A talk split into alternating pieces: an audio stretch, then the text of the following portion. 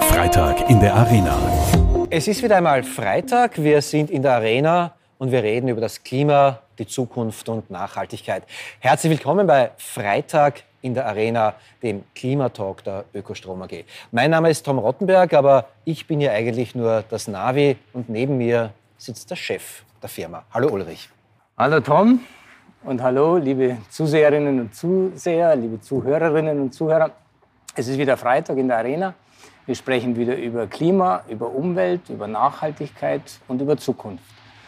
Und heute tue ich das mit dem Chef des Mobilitätsclubs ÖAMTC und wir werden über die Entwicklungen im Verkehr und in der Mobilität sprechen. Und ich freue mich drauf. Hallo, mein Name ist Oliver Schmerold, ich bin der Direktor des ÖMTC. Wir sind der größte Mobilitätsclub Österreichs. Und die Frage, die uns momentan am meisten beschäftigt, ist, wie können wir unser aller Mobilität in Zukunft klimaneutraler und trotzdem für alle leistbar gestalten. Ja, Oliver Schmerold, Chef des ÖMTC. Ich begrüße dich auch ganz herzlich hier in der Arena. Und ähm, muss gleich mal eins sagen. Ich war einer der ersten Fahrradboten in Wien. Ich schreibe im Standard eine Fahrradkolumne. Ich bewege mich fast ausschließlich mit dem Fahrrad äh, im öffentlichen Raum. Du bist der ÖMTC. Bist du mein Feind? Bin ich dein Feind? Danke für die Einladung und danke auch für die Frage. Nein, du bist nicht mein Feind, ganz, ganz im Gegenteil.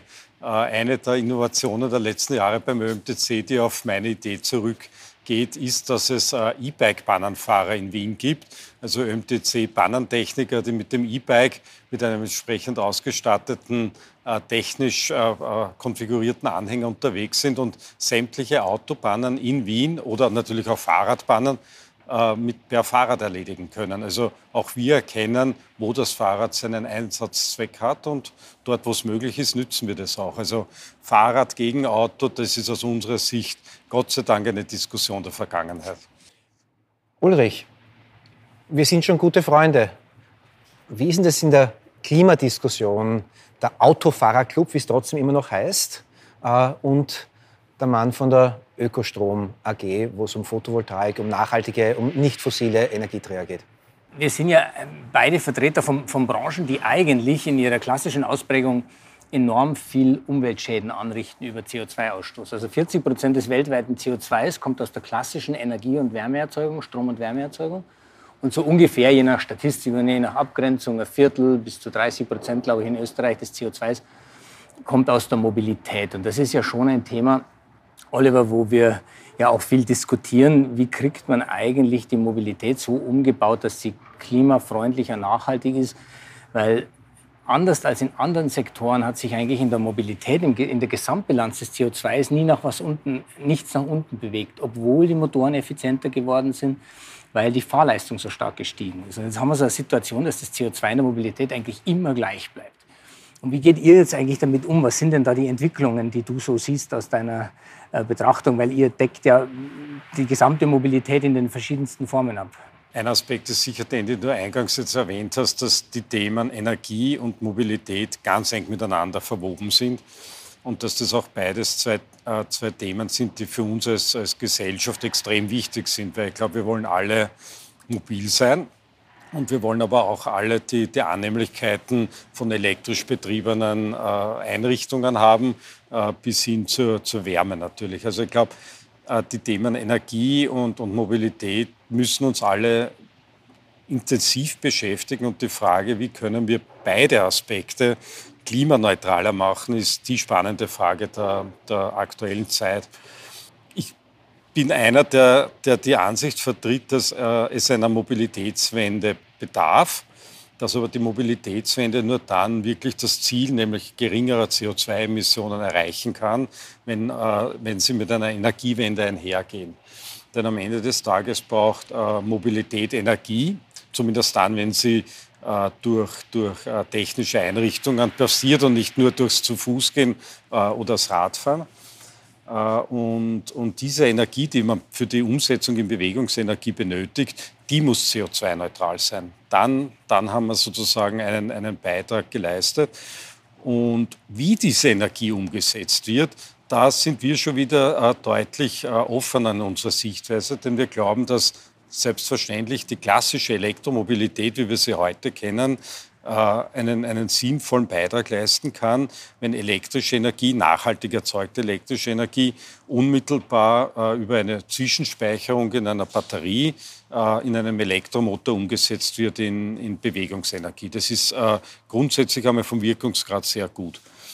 Äh, das Thema ist nur, äh, haben wir lokal oder regional genug erneuerbar äh, produzierte elektrische Energie, um, um sämtliche Fahrzeuge auf diese Art und Weise zu betreiben? Und wollen wir äh, eine derart große Anzahl an, an chemischen Speicherelementen, also Akkumulatoren, mit all ihren Rohstoffthematiken äh, haben? Oder können wir sagen, okay, das ist ein Segment.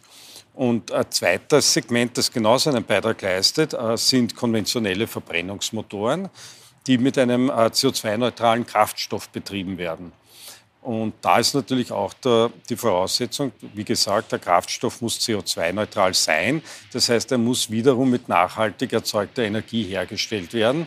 Das wird im großen äh, Maßstab nicht in Europa und schon gar nicht in Österreich passieren können, weil diese Energiemengen können wir in Österreich nicht nachhaltig erzeugen. So viel Windenergie und Solarenergie schaffen wir nicht.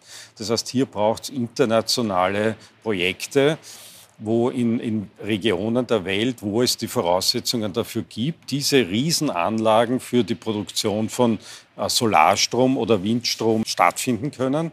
Und dort muss dann mit dieser Energie unmittelbar über den Wasserstoff äh, synthetischer Kraftstoff erzeugt werden. Und der kann dann äh, in Europa oder auch in Nordamerika, um den zweiten großen Wirtschaftsraum gleich zu nennen, äh, mit Verbrennungsmotoren in Bewegungsenergie umgesetzt werden. Also beides. Die klassische Elektromobilität und die äh, Verbrennungstechnologie mit CO2-neutralen Kraftstoffen. Was wir, glaube ich, alle nach 2050 nicht mehr haben wollen, ist, dass wir äh, fossile Rohstoffe aus der Erde fördern, um sie dann zu verbrennen. Das ist genau der Punkt, der aufhören muss. Jetzt ist ja mit den, mit den synthetischen Kraftstoffen die Situation so, dass die Wirkungsgrade in der Herstellung ähm, sehr, sehr gering sind und damit die Kosten sehr, sehr hoch.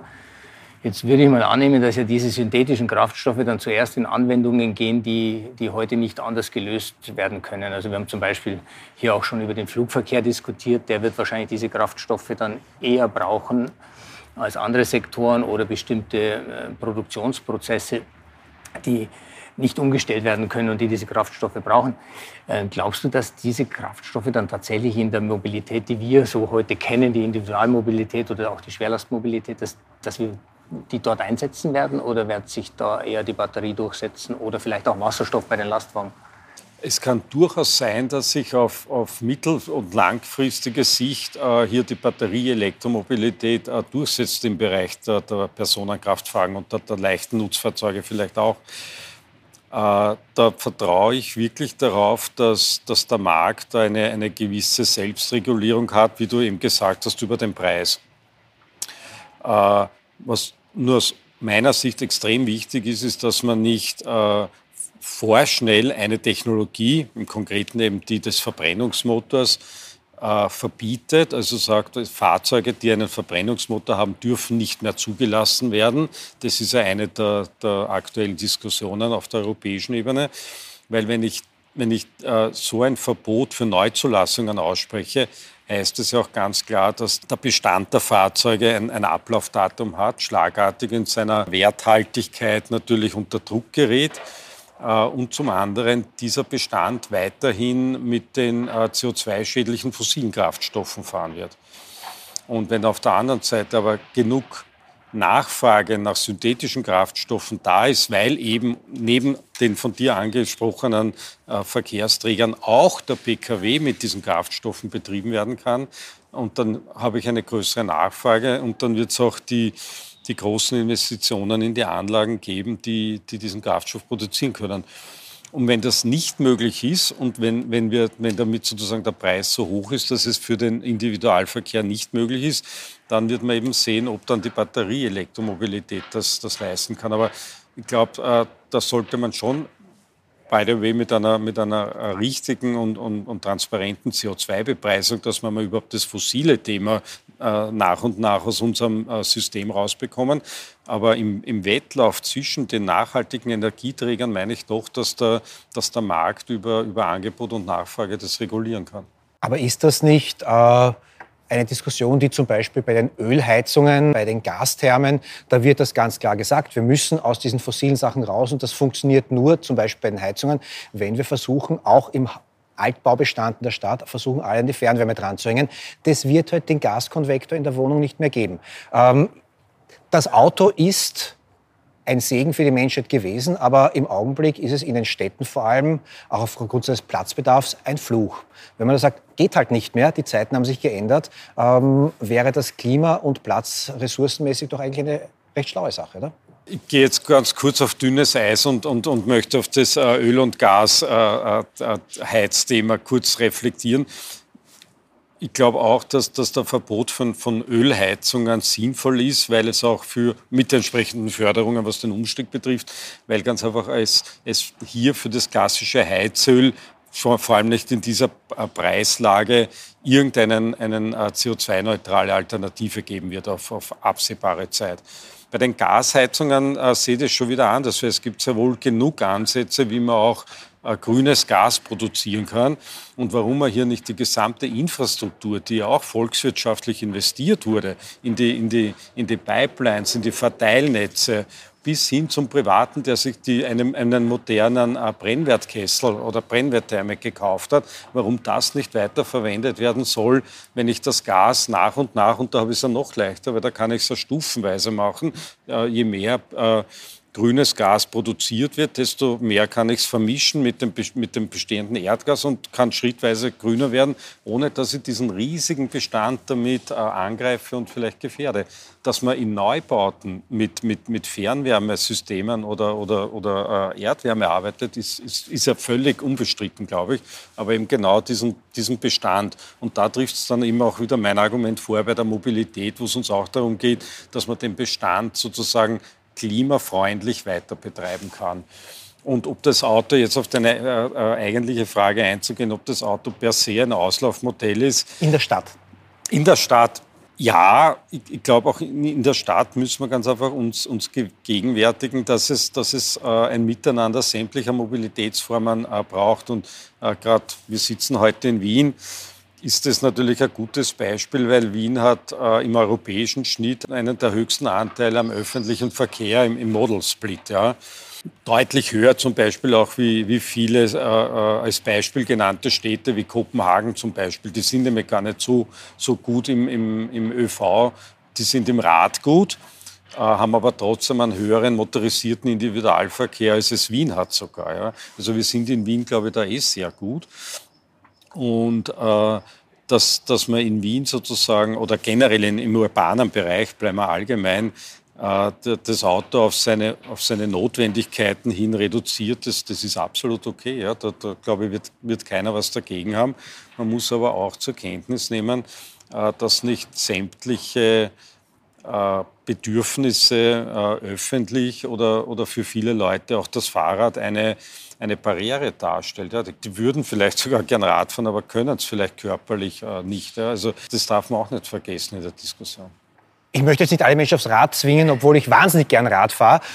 Aber ich habe gerade den Ulrich, glaube das Wort abgeschnitten. Ich wollte nur bei dem, bei dem Thema der CO2-Bepreisung nochmal ansetzen, weil das ja etwas ist, was wir hier oft diskutieren, dass wir ja die externen Effekte der Umweltschädigung auch mit einem Preis versehen müssen, der ja heute nicht ausreichend hoch ist, dass er die Lenkungseffekte erzeugt, die wir eigentlich brauchen, damit wir Klimaschutz und Naturschutz letztlich dann auch ähm, richtig einstellen. Jetzt fordern die Deutschen, in, äh, die, die, deutschen Grünen gerade ähm, 16 Prozent auf den Benzinpreis. Und es gibt einen ziemlichen Aufschrei. Wie würdet ihr das als ÖMTC sehen, solche Forderungen in Österreich? Benzinpreis, Dieselpreis ordentlich hoch? Also zu, zur Diskussion in Deutschland muss ich sagen, wir, wir sehen das dort durchaus positiv. Also jetzt nicht diese letzte Diskussion von 60 auf 80 Euro zu gehen, äh, sondern grundsätzlich zu sagen, man, man macht ein System, wo, wo die CO2 ausgestoßene CO2-Tonne besteuert wird, einen Preis bekommt. Und das ist ja das Entscheidende, das wird oft in der Diskussion nicht dazu gesagt. Aktuell ist zumindest der Plan in Deutschland noch immer der, dass es nach 2025 in ein mehr nach Marktgegebenheiten funktionierendes Zertifikatesystem umgesetzt wird. Also bis 25 festgesetzte Steuern oder Abgabenpreise für die CO2-Tonne und ab dann sozusagen über, über ein, ein Zertifikatesystem national oder vielleicht schaffen wir bis dahin ein europaweites, dann würde sich das deutsche System quasi in das europäische eingliedern. Und das ist ein System, mit dem wir sehr gut können. Äh, es muss uns nur klar sein, dass man Mobilität grundsätzlich nicht wegbesteuern kann. Weil äh, Mobilität ist ganz einfach etwas, das jeder von uns äh, äh gerne, gerne einnimmt. Und wenn man es nur über den Preis macht, haben wir eine, eine Studie erarbeiten lassen, dass der Spritpreis auf knapp 4 Euro gehen müsste, dass, dass es den Leuten wirklich ökonomisch nicht mehr möglich ist, äh, zu fahren oder halt nicht in dem Ausmaß. Aber das ist, glaube ich, was, was wir, was wir sozialpolitischer nicht haben wollen. Das heißt, der Punkt muss schon der sein, ja, besteuern wir die Nutzung des Fahrzeugs stärker, helfen wir den Leuten aber treffsicher, die aufs Auto angewiesen sind, dass, das, äh, dass sie sozusagen woanders eine Entlastung erfahren. Also auf deine Frage, ja, wir können uns einen, einen äh, CO2-Preis vorstellen. Wir sind sogar der Meinung, wenn wir das machen, dann sollten wir das transparent über die, über die Sektoren machen. Ja? Dann sollten wir wirklich wissen, eine Tonne CO2 ausgestoßen kostet 40 Euro, 50 Euro, 60 Euro, was auch immer dann die Preise sein werden. Auf der anderen Seite akzeptiert man aber auch, dass das grundsätzliche Besitz eines Fahrzeuges noch nicht klimaschädlich ist. Jetzt haben wir abgesehen von der Produktion, aber dafür zahlen ja die Hersteller auch schon ihre Abgaben im Zuge der Produktion. Das heißt, die Besitzsteuern auf ein Fahrzeug, die gehören äh, reduziert. Ja. In Österreich sind wir europaweit äh, die mit den höchsten äh, Besitzsteuern. Das heißt, das Auto kostet dir enorm viel Steuern, obwohl du keinen Kilometer damit fährst ja, und kein, keine CO2-Emissionen hast. Und, und das gehört balanciert, weil dann kommt es auch stärker ins Bewusstsein äh, der Bevölkerung, dass sie durch ihr eigenes Mobilitätsverhalten auch ihre Haushaltsaufgaben steuern können. Momentan ist der, ist der Anteil, den wir durch den äh, sagen wir jetzt mal Diesel- und Benzin, Mineralölsteueranteil leisten, nicht so groß, dass er, dass er wirklich ins Verhalten eingreift, weil der größte Teil, den zahle ich schon einmal mit der Nova oder mit der motorbezogenen Versicherungssteuer. Und wenn ich die einmal reduziere und sage, nein, du darfst ein Auto haben und das kostet dich auch nicht so viel, aber wenn du fährst, dann hast du eine viel höhere äh, Preissensibilität. Dann bin ich sicher, dass man im, in der Nutzung des Fahrzeuges äh, einiges wegbekommt. Stichwort Fahrgemeinschaften zum Beispiel im Berufspendelverkehr. Darf ich da kurz mal einhaken und eine grundsätzliche Verständnisfrage von mir stellen? Vielleicht habe ich einen schweren Denkfehler. Äh, du hast gesagt, ÖMTC definiert sich immer mehr als Mobilitätsclub. Äh, wir reden aber immer, wenn wir über Mobilität reden, über den motorisierten Individualverkehr. Äh, wäre es nicht eine Aufgabe für den ÖMTC, also um auch das soziale Argument der Mobilität zu wahren, sich für Fahrgastrechte bei der Eisenbahn einzusetzen, sich als Fußgängerlobby äh, zu etablieren. Ich bleibe jetzt wieder bei Wien. In Wien haben wir 28 Prozent der Fahrten mit dem Auto. Äh, als Öffi-Benutzer würde ich mich wahnsinnig freuen, wenn der ÖAMTC meine Mobilität unterstützen würde. Und auf einmal gäbe es noch einen Paradigmenwechsel, dass ich die Frage, ob der ÖMTC mein Feind als Radfahrer ist, gar nicht stellen muss. Ja, machen wir auch. Wir haben gerade im, im Herbst letzten Jahres ein, ein, ein, Konzept für Wien aus unserer Sicht einmal äh, äh skizziert. Das heißt, äh, gemeinsam bewegen.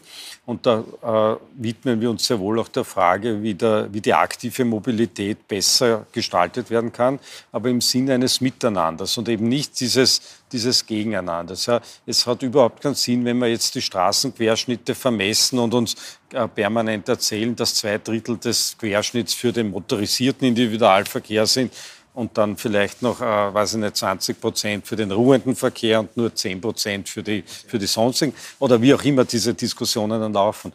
Aber dass man auch durchaus einmal sagt, äh, wir brauchen, äh, wir nennen es Lebensadern. Eine Stadt braucht Lebensadern. Da gehört der öffentliche Verkehr dazu, äh, so wie wir ihn heute haben, aber auch noch ausgebaut, zum Beispiel mit, mit dem Schnellbahnring, um nur ein Beispiel zu nennen, oder oder natürlich auch den U-Bahn-Ausbau, aber auch Straßenbahnen ganz wichtig. Dann braucht es aber auch für die, für die Fahrradfahrer eine, eine, eine vernünftige Infrastruktur. Ich ärgere mich selber, wenn ich mit dem Fahrrad unterwegs bin, äh, wie oft ich, äh, sei es jetzt die Seite wechseln muss oder oder bei einer Ampel äh, extra lang warten muss oder, oder der, der Mehrzweckstreifen auf einmal mitten im Nirgendwo endet. Und ich weiß jetzt ehrlich gar nicht, obwohl ich mich in der STV halbwegs gut auskenne, was jetzt genau gilt. Ja, die, die Themen haben wir ja auch. Und da sozusagen äh, wirklich äh, äh voranzudenken, das ist, das ist unser, unser, unser Ansinnen. Also gemeinsam, gemeinsam bewegen. Zum Thema Radfahren möchte ich generell sagen, dass wir auch sehr viel tun, damit Menschen überhaupt einmal beginnen, Rad zu fahren. Ja. Wir dürfen nicht unterschätzen, wie viele Leute äh, vielleicht durchaus interessiert und bereit wären, in, im Alltag in der Stadt mit dem Fahrrad unterwegs zu sein, aber es sich schlicht nicht trauen. E-Bike oder ohne E-Bike, aber beim E-Bike dann noch einmal mehr. Ja. Und da leisten wir ganz praktische äh, Angebote und, und das ist für mich ein Beitrag zum, zum Mobilitätsclub. Und auch zum Klimaschutz eigentlich. Ulrich, bist du mit dem Rad in der Stadt unterwegs oder du fährst mit einem Elektroauto oder du fährst mit, wie bist denn du unterwegs? Alles drei, ich fahre viel Rad. Ich habe so ein ganz einfaches Stadtrad, das steht vor der Haustür, ist gut angekettet und das nehme ich, wenn immer es geht.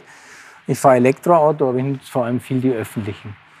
Und meine Tochter hat auch bei euch den, den Fahrradkurs gemacht. Das ist ja gleich, gleich äh, da drüben, was auch sehr gut war, eben diese Fahrradprüfung, wie man auch dann zehn- und elfjährige Kinder dann schon aufs Fahrrad einschult das ist schon vernünftig, weil ich glaube tatsächlich, es muss dieses Miteinander sein im Verkehr. In der Stadt wird es tatsächlich so sein, dass wir ja den, den, den kostbaren Raum auch, auch vernünftig nutzen müssen. Und ähm, da können wir wahrscheinlich auch nicht überall die Autos hinstellen und jeder macht jeden Weg mit dem Auto. Da verändert sich ja aber auch viel. Wichtig ist mir, dass wir diese Veränderung hinkriegen von den umweltverschmutzenden Technologien Richtung klimafreundlicheren Technologien mit welchen technologischen Ansätzen auch immer, weil die können wir heute eh nicht überblicken. Also ich glaube, dass die Batterie im Moment einen großen Vorsprung hat, im, in, also im Personenwagenverkehr.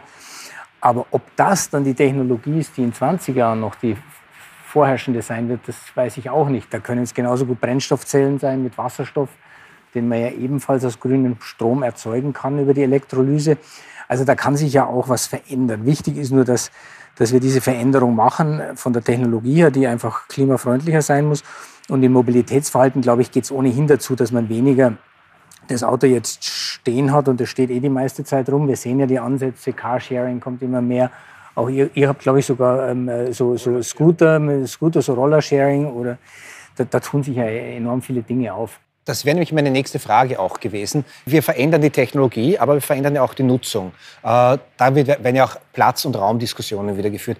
Wie ist denn euer Zugang zu Carsharing? Es gibt diese Sharing-Roller von äh, des, des ÖMTCs, also diese Sharing Industries. Seid ihr da auch schon bei der, bei der Shared Mobility auch schon irgendwie Azure? Ja, also auf jeden Fall. Wir haben das Sharing vor Jahren schon als ein interessantes Konzept erkannt und haben eben bewusst äh, damals gesagt, wir fangen mit einem äh, Moped oder Scooter-Sharing an weil ganz einfach wir auch als Verein jetzt nicht die, die, finanziellen Möglichkeiten haben, uns über die Börse zu finanzieren und zu sagen, wir finanzieren jetzt gleich einmal 500 oder 700 Elektrofahrzeuge, also PKWs. Ja. Das heißt, wir müssen das auf einer anderen Skalierung machen, glauben aber auch, dass das in der Stadt auch aus Platzgründen wiederum ja durchaus ein sinnvolles Konzept ist.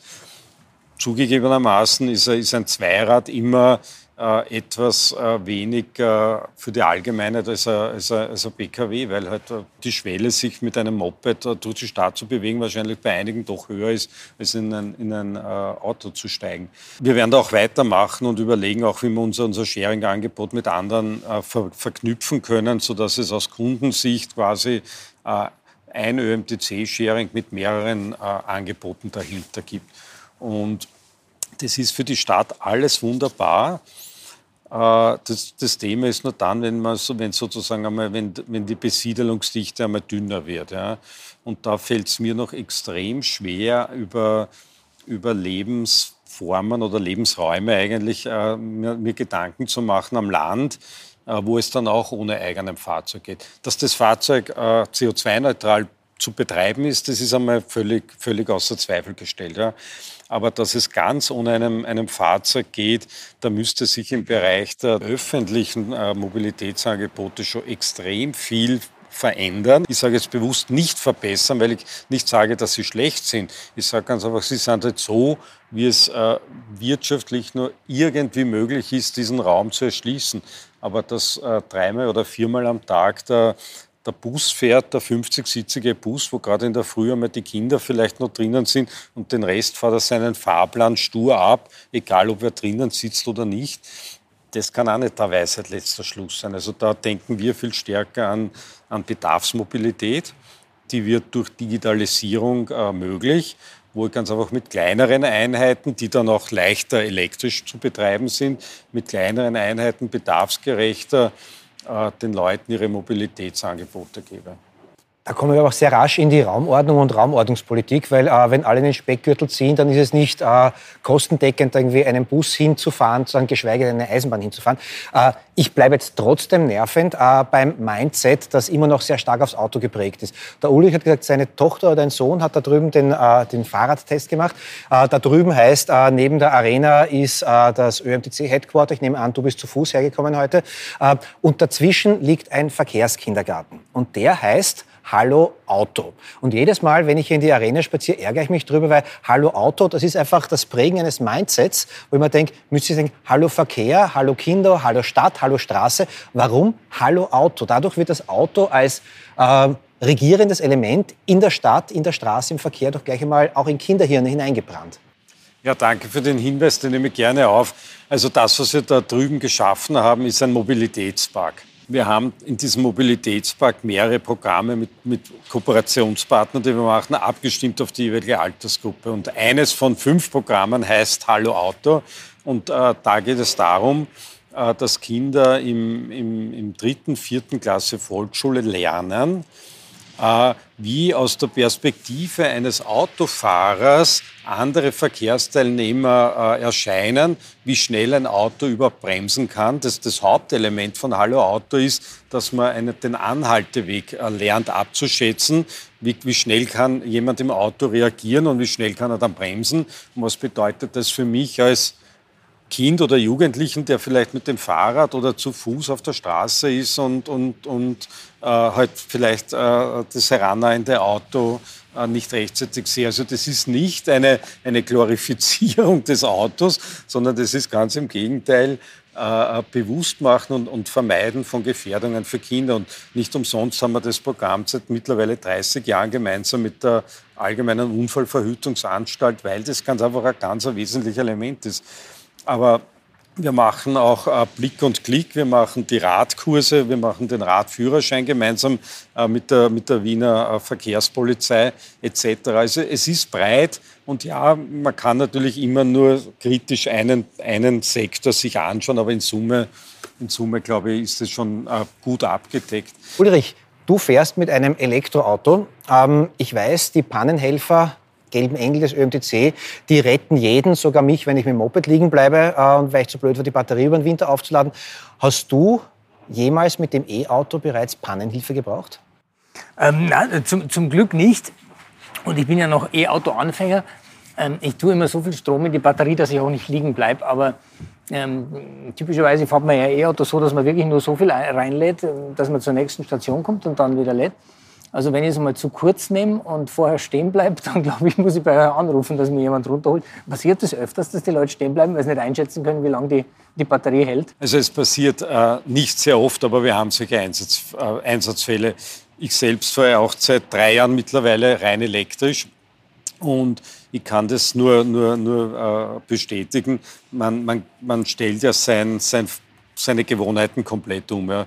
Also mittlerweile, ich schaue ja eigentlich fast gar nicht mehr auf, die, auf den Ladestand der Batterie, so wie man normal beim Auto eigentlich nicht, also bei einem Benziner nicht schaut, wenn man jetzt nicht die, die, die Reise durch die, äh, durch die Wüste antritt. Also es ist eigentlich, es wird ein völlig natürliches äh, äh, Verhalten. Und äh, wir haben uns natürlich Gedanken gemacht, welche Art von Bannern können bei Elektrofahrzeugen auftreten und was kann und, und soll der ÖMTC dann leisten können.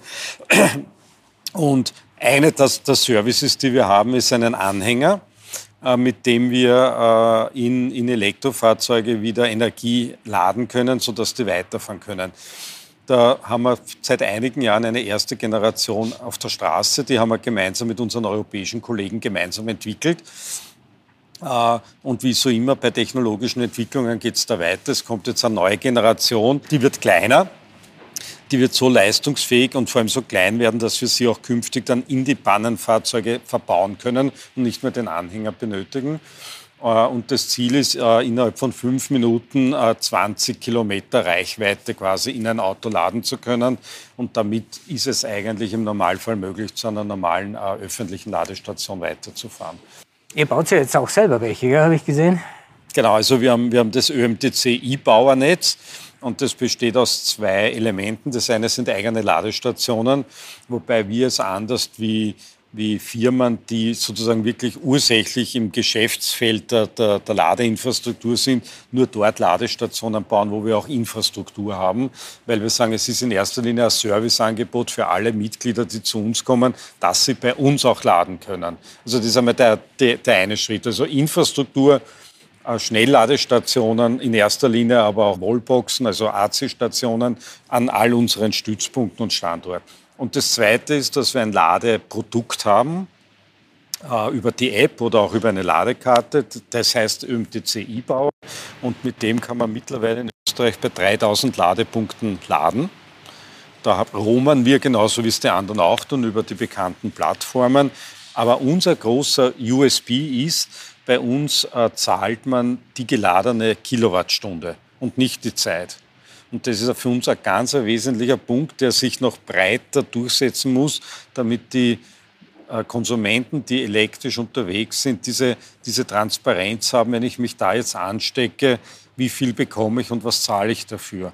Ich habe volles Verständnis dafür, dass es im urbanen Bereich, dort wo der Platz eng ist, eine Zeitkomponente geben muss. Weil es kann auch nicht sein, dass jemand acht Stunden den wertvollen Platz dort versteht und, und nichts zahlt, weil er in Wahrheit die Ladeaufnahme auf ein Minimum reguliert hat, was technisch möglich ist. Also ja, eine Zeitkomponente, die, die, die das Parken abdeckt, aber die, die Energieaufnahme, die soll nach der Energiemenge berechnet werden. Und da sind wir der erste große Anbieter in Österreich. Und, und, sehen, dass jetzt nach und nach auch die, die, gesetzlichen Voraussetzungen geschaffen werden, dass auch die großen EVUs hoffentlich äh, dann einmal umstellen werden. Ich komme jetzt zum Abschluss äh, und möchte noch auf eines hinweisen. Die beiden Herren, die hier sitzen, sind beide Stromproduzenten. Der Ulrich mit der Ökostrom AG mit Solar, Sonnen, Wasserkraft. Aber der ÖMTC, und das wissen die wenigsten, die haben auch Photovoltaik am Dach. Ich glaube, 4000 Quadratmeter habt ihr bei euch. Das heißt, äh, Ihr seid auch konkret beim Klimaschutz schon aktiv. Und meine letzte Frage an jeden Gast hier ist die äh, des individuellen Persönlichen. Jetzt nicht ÖMTC, sondern Oliver Tipps, äh, der möglichst konkret und auch zum Nachmachen motiviert. Was machst denn du als Tipp am Freitag für unsere Zuhörer, Zuhörerinnen, Zuseher, Zuseherinnen, was ein kleiner Schritt für einen Menschen, aber ein großer für den Klimaschutz sein könnte? Dein Tipp am Freitag, bitte. Tipp am Freitag. Ich versuche wirklich, mich sehr äh, äh, konkret zu informieren, äh, über auch mit, mit einer Smart Meter Anlage zu Hause, ganz einfach wirklich auch dieses Gefühl viel stärker zu entwickeln, wie viel Energieaufwand bedeutet was. Und das fängt bei der Mobilität an. Wenn man ein Elektroauto hat, hat man ganz einen anderen Bezug zu, zum Energiekonsum des Fahrzeuges, als man es bei einem äh, Verbrennungsmotor hat. Das ist so.